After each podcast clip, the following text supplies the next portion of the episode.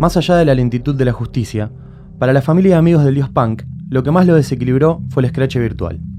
Si bien es innegable que había una preexistencia, y es difícil saber con precisión cuánto peso tuvo aquel 12 de octubre sobre su decisión, para sus allegados está claro que el estigma y la mancha social provocada por la acción deleteria de las redes sociales agravaron el cuadro y llevaron a Javier al precipicio. Pasó y pasó y, no se terminó de cerrar. Como le escracharon todo, se tendría que haber pedido perdón y listo.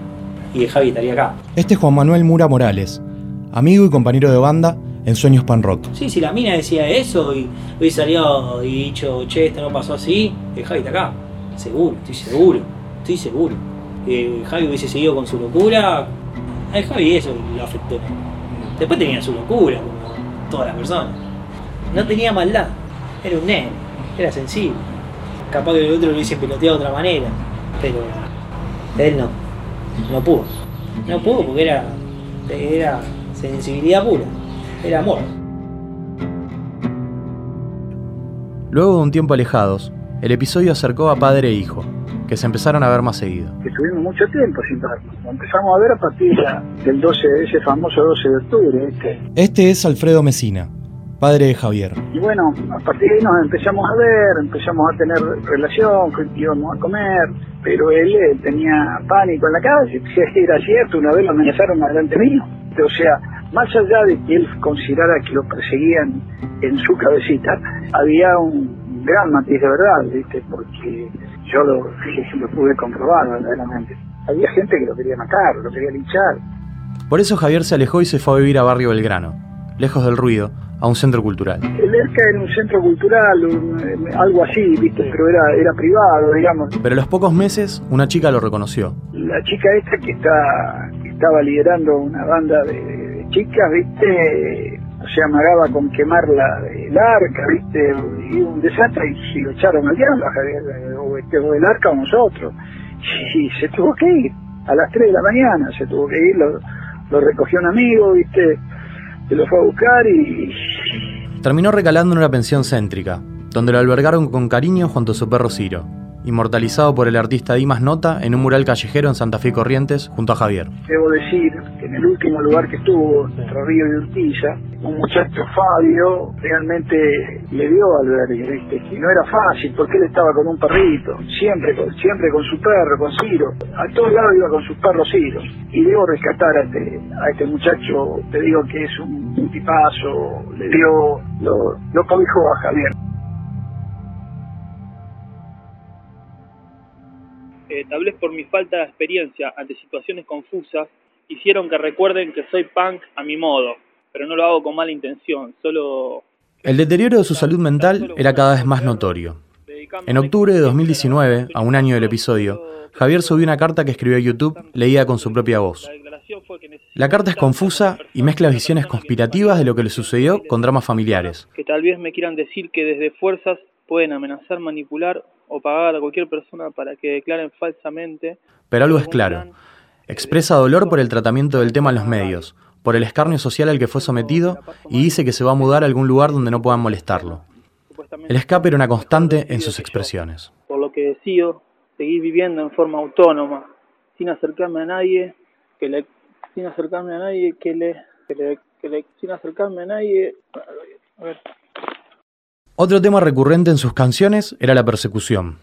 Esto es lo que dice Javier en una entrevista televisiva de 2011, en el programa El Mirador con el periodista Juan Junco, en el cual habla del tema A un persecutor. Este va a ser uno de esos temas llamado Un persecutor, que levantamos, bueno, una, una vez alguien nos persiguió diciendo eh, algunas cosas, por eso ese, ese tema sigue a otro que molesta a otro, está dedicado para la gente que persigue. Dale.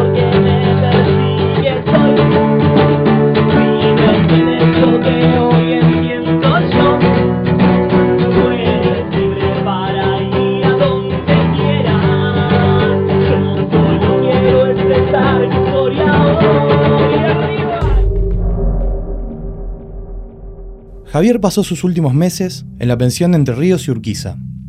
Estaba bien en ese lugar, estaba bien, tenía amigos, todo era tranquilo, se hacía su comida, le hacía la comida al perrito, estaba, vivía bien dentro de su, de su locura, digamos, era, feliz, digamos, ¿no? En ese aspecto, pero su tristeza estaba en la, en la calle, ¿viste? Vos te imaginás, vos vas a vender algo y, y por ahí te reconocen y, y, bueno, pegas un salto para atrás, ¿viste? ¿Qué sé yo? Los caminos empezaron a cerrarse para el dios punk. Lo único que hacía, que era vender cosas por la calle, fanzines o saumerios, se le empezó a complicar por las agresiones. Ya no podía tocar en la vía pública. El circuito que le permitía hacer algo con su vida se había desarmado. Vos me preguntaste qué percepción tuve yo del hecho. Yo tengo dos hijos chiquitos. Tenía el, el grupo de WhatsApp de las madres del jardín de mi hijo. Vos no sabés lo que era.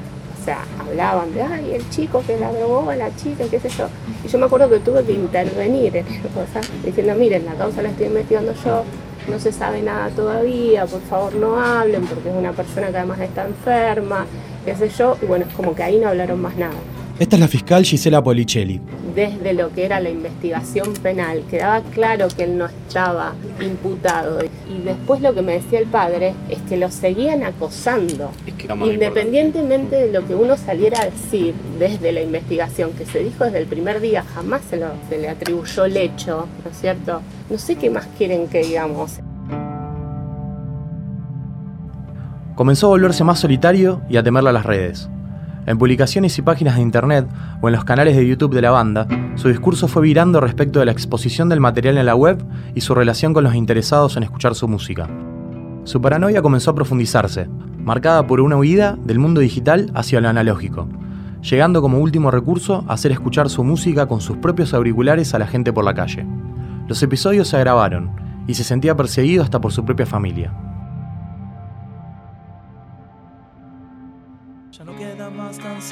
Para cantar en esta oscura habitación que hoy me encuentro. Después medio que le perdimos el rastro, ¿viste? Te digo, fueron dos años que estuvimos así todos los días con el Javi. Pero sí, como estaba muy resguardado, ya estaba un poco tristón cuando lo vimos. Estaba medio triste, pero así medio cabizbajo. Ya estaba más pelado de lo que era. ya se estaba quedando pelado cuando era joven, así que ahora ya estaba re pelado, pero por todo el estrés que había pasado. Pero pensamos, viste cómo es todo esto, pensamos que ya, ya iba a pasar, ya iba a pasar y bueno, no pasó nada. Él ya era medio solitario. Creo que las últimas veces que habíamos hablado me había dicho que había estado viajando, yo no sé, no sé si habrá sido verdad o no, pero sí que había estado viajando y estaba con su perro, que viajaba para todos lados, pero sí era ya, ya estaba más solitario.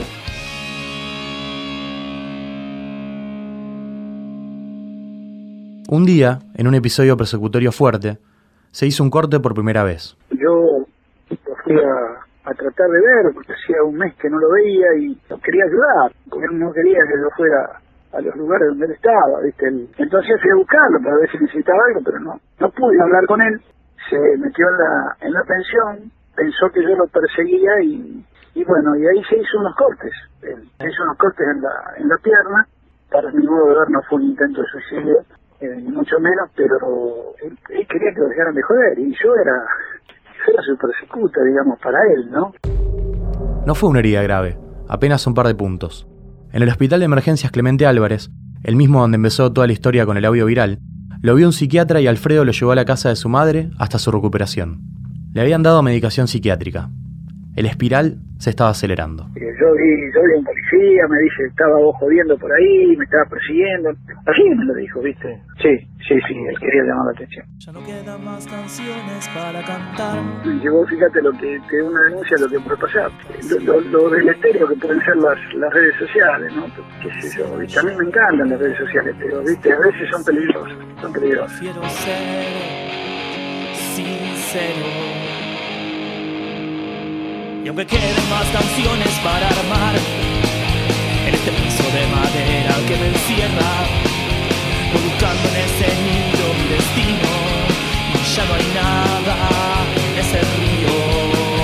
Quisiera recordar esas canciones que invadieron mis ideas cuando estaba solo y al final todo siguió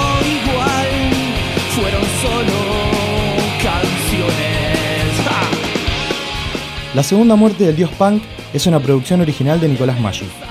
La música original es de Santiago Siete Case. La edición artística fue de Juan Ignacio Cern y los temas musicales que se escuchan son de la banda Sueños Pan Rock.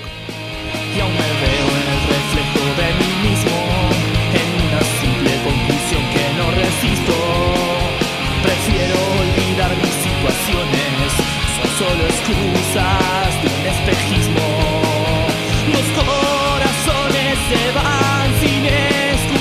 que se acerque el final. Quise serlo mirando a los demás y hoy me encuentro tan vacío, solo mi habitación. No es por vos que me despido de aquí, es que